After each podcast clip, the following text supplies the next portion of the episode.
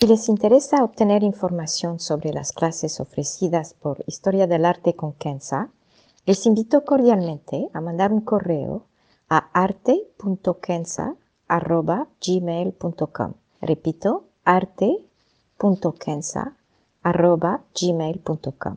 Muchas gracias. Ever catch yourself eating the same flavorless dinner three days in a row?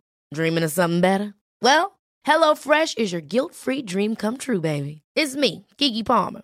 Let's wake up those taste buds with hot, juicy pecan-crusted chicken or garlic butter shrimp scampi. Mm. Hello Fresh. Stop dreaming of all the delicious possibilities and dig in at HelloFresh.com. Let's get this dinner party started.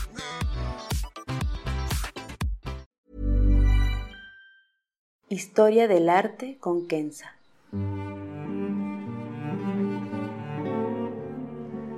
Una serie sobre el arte a través de la historia y las culturas. Se presentarán obras que trascienden el tiempo por su belleza y por lo que nos cuenta. Obras que encienden el asombro. Buenos días. Desde siempre he querido hacer un podcast sobre uno de los personajes más misteriosos y también fascinantes de la historia humana porque fue gracias al amor al arte y a la historia que su propia existencia se ha dado a conocer. Se trata de Akenatón, el faraón egipcio del siglo XIV a.C., un enigma y a la vez un personaje histórico que, gracias a descubrimientos relativamente recientes, se volvió uno de los faraones más famosos y quizá hasta más queridos entre todos los faraones, junto con su bella esposa, Nefertiti.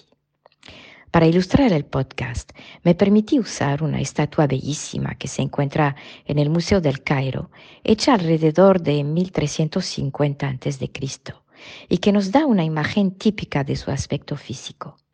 Noten lo largo de la cara, del mentón, los ojos medio cerrados, las orejas grandes. Regresaremos a esto durante el podcast. Para hablar de Akenatón y el arte que lo ilustra, primero veremos quién fue y después cómo fue descubierto por los arqueólogos y amantes del arte y de la historia. Es una aventura extraordinaria, como verán. ¿Quién era Akenatón? Su padre era Amenhotep III, quien tenía lo que se presume fue una úlcera o un tumor en la boca razón por la cual se quedó sin la posibilidad de hablar en los últimos años de su reino. Fue entonces cuando su hijo tomó el poder como regente, para finalmente subir al trono después de la muerte de su padre, como Amenhotep IV. El año era alrededor de 1353 o 1351 a.C. Cuatro años más tarde, el joven rey se atreve a desafiar a los poderosos sacerdotes del templo de Amón. Amón es el dios del aire, uno de los principales dioses de Egipto, que se une con Ra, el dios del sol, para ser Amón Ra, considerado el dios supremo entre todos. El joven rey entonces desafía a los sacerdotes y hace construir en medio del templo dedicado a Amón un templo dedicado a su dios personal llamado Atón. Tienen que entender que en las creencias de Egipto antiguo había muchos dioses, algunos más importantes, como justamente Amón o Ra, y uno de ellos era Atón, el dios del sol y de la luz. Era un dios que había existido desde siempre y era usual para un faraón escoger un dios predilecto. Pero lo que Amenhotep IV hizo es elevar su dios personal Atón a un dios único. Atón entonces no era un dios entre otros, pero era el único dios. Atón se volvió el creador, el que existió antes de la creación misma. Akenatón en sus poemas dice que todo es luz, que todo proviene de la luz, que la luz es vida, es la creación misma y que todo proviene de Atón, el Dios supremo, que es luz misma. Desde su posición de pequeño Dios de la luz, Atón se volvió el Dios supremo, el único, borrando así la existencia de todos los otros dioses, incluyendo el poderoso Amón. Es esto además con un templo en el recinto mismo de Amón. Se pueden imaginar lo escandaloso, claro. Un faraón tiene poderes ilimitados, pero el hecho de que desafió el orden mismo de los dioses, esto muchos entre los sacerdotes no lo pudieron aceptar. Amenhotep IV sigue en su misión, no obstante. Cambia su nombre al rey Enre, que significa el grande por el sol. Es obviamente, eso también causa aún más desconcierto entre los sacerdotes y el pueblo, de hecho. Después cambia de nuevo su nombre, esta vez a Akenatón, que significa el con el cual Atón está satisfecho, y también se puede traducir como el espíritu de Atón. Cuando ya Akenatón se da cuenta de que nadie entre los pudientes o en la clase religiosa lo escuchan o por lo menos tratan de entender su visión, decidió quitar la ciudad de Tebas. Viajó unos 260 kilómetros y fundó la ciudad de Amarna, que según él el dios Atón mismo había escogido. Viajó con su familia y sus niños, su corte y un ejército de artesanos, arquitectos, poetas y músicos. Para no hacer el cuento largo, los sacerdotes de Tebas poco a poco convencieron a los gobernantes, a parte del pueblo y más importantemente a parte del ejército, que la situación no era sostenible. Un grupo importante de ellos salió de Tebas y marchó hacia Amarna. Mataron a todos, a Kenatón, su esposa Nefertiti, sus seis hijas y único hijo, su familia, la gente de su corte, los artesanos, a todos y destruyeron toda la ciudad y sus templos. Así que 14 años después de haber tomado el poder, Akenatón fue asesinado y su reino reducido a polvo. Este rey que no supo gobernar, este faraón que tenía sueños místicos, este ser que parecía más un profeta que un gobernante, tenía grandes sueños y experiencias místicas, pero era muy mal gobernante. Era un genio en muchos sentidos, pero no sabía de política. Por supuesto, esto es nuestra opinión más de tres mil años después de los acontecimientos, pero lo que es cierto es que fue una mezcla de luz que él mismo alababa y de mala suerte y mal manejo político que marcó su reino y hasta hubiera podido destruir por completo el imperio egipcio que se veía débil y mal manejado desde afuera. Tomó unos años para restaurar la gloria de Egipto y fue con el famoso Ramses II, unos 60 años más tarde, que Egipto renació, si quieren, y retomó su lugar como potencia. Ahora pasamos a la representación de Akenatón. Una de las primeras cosas que los nuevos gobernantes hicieron después de Akenatón, y en particular el nuevo faraón Semencaré, fue destruir toda mención de Akenatón. Así que no solamente la ciudad de Amarna fue reducida a polvo, pero cualquier mención o descripción o estatua o bajo relieve que tenía algo que ver con él fueron destruidos. La idea era de borrar su nombre y su existencia de la memoria histórica de Egipto. De hecho, si uno ve unas tabletas del templo de Abidos construido por, el, por Seti I, el padre de Ramsés II a finales del siglo XIII a.C., en esta tableta, entonces, que lista a todos los reyes desde el principio del imperio de Egipto, Akenatón no está mencionado. No hay ni siquiera un espacio vacío de los 14 años de su reino y es como si no hubiera existido. ¿Cómo entonces sabemos hoy que existió? ¿De dónde provino esta resurrección, digamos? ¿Cómo se volvió uno de los faraones más icónicos de Egipto en la cultura popular? Y cómo hoy se considera la pareja Akenatón y Nefertiti como uno de los grandes amores de la historia. La respuesta está en el arte. De hecho, no se sabía nada, absolutamente nada de su existencia hasta el año 1850 de nuestra era. Así que entre 1350 a.C. hasta 1850, es decir, durante 3200 años, Akenatón fue silencioso y no existió en la memoria humana. Todo empezó cuando en 1850 una expedición arqueológica trata de entender unos dibujos y jeroglifos en el templo de Amón. Se dan cuenta que lo que cuenta no corresponde a la era en que fueron hechos, pero a varios siglos antes. Empiezan a ver que hay abajo y, se dan cuenta que hay como tres capas, si quieren.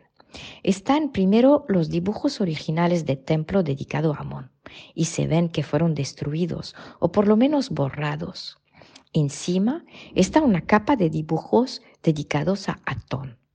Eso, de hecho, como se descubrió más adelante, fue el resultado de que Akenatón había hecho borrar las menciones a Amón para ponerlas de Atón. Pero, como se dieron cuenta los arqueólogos, estas menciones de Atón fueron ellas mismas borradas o semiborradas y se restauró las originales de Amón. Aquí se despertó el interés, obviamente, de que había algo, que algo pasó en estos siglos. Existía un cierto desplazamiento en términos de lo que estaba representado y su estilo artístico con el tiempo en que fue hecho.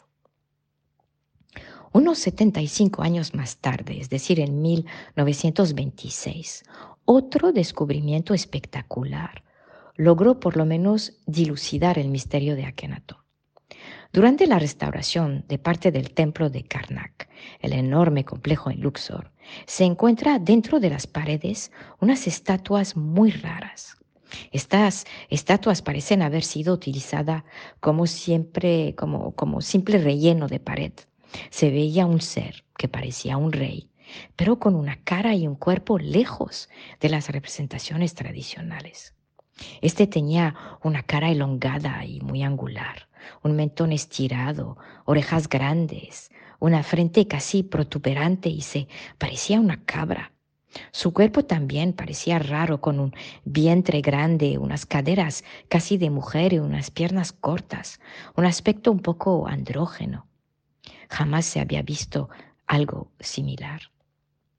Este era nadie menos que nuestro amigo Akenatón. A la vez se descubrieron también estatuas de su esposa Nefertiti, de sus seis hijas y único hijo. El misterio poco a poco se iba abriendo.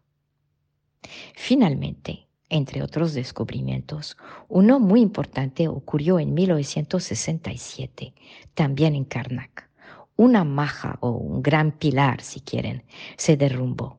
Estas majas en general se rellenaban de un poco de todo, como piedras, lodo, esculturas rotas, polvo, lo que sea. Pero este en particular llevaba miles y miles, más de 45 mil para ser exacta, piezas en forma de tabique rectangular, con dibujos y escrituras en perfectas condiciones. Estas piezas eran parte del templo original de Akenatón. Este conjunto de piezas llamado talata en árabe, que significa tres, porque cada pieza es como un tabique con una proporción de uno por tres, se usaron para entender entonces la historia de Akenatón, su vida, sus creencias a través de sus poemas escritos sobre estas piezas y entender su reino. El proyecto de restauración que sigue hasta hoy está liderado por la Universidad de Chicago, hoy con computadoras que ayudan a recomponer este verdadero rompecabezas de más de 45 mil piezas.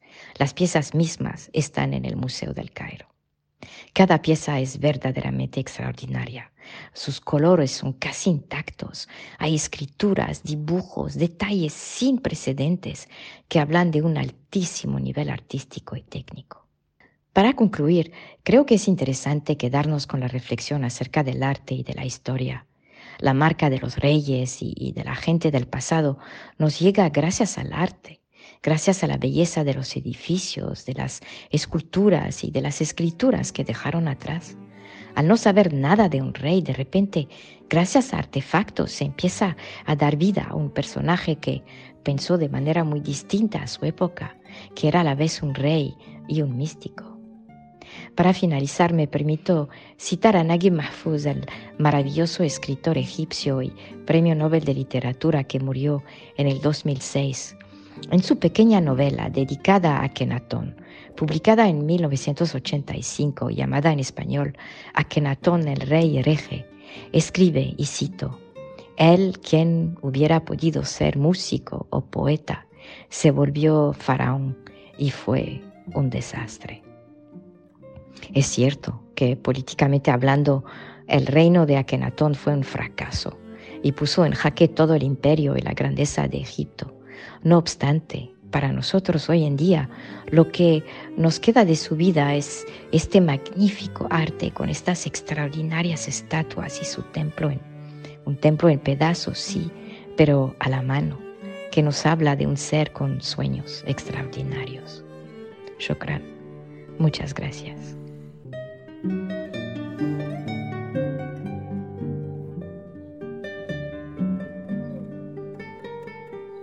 Historia del arte con Kenza.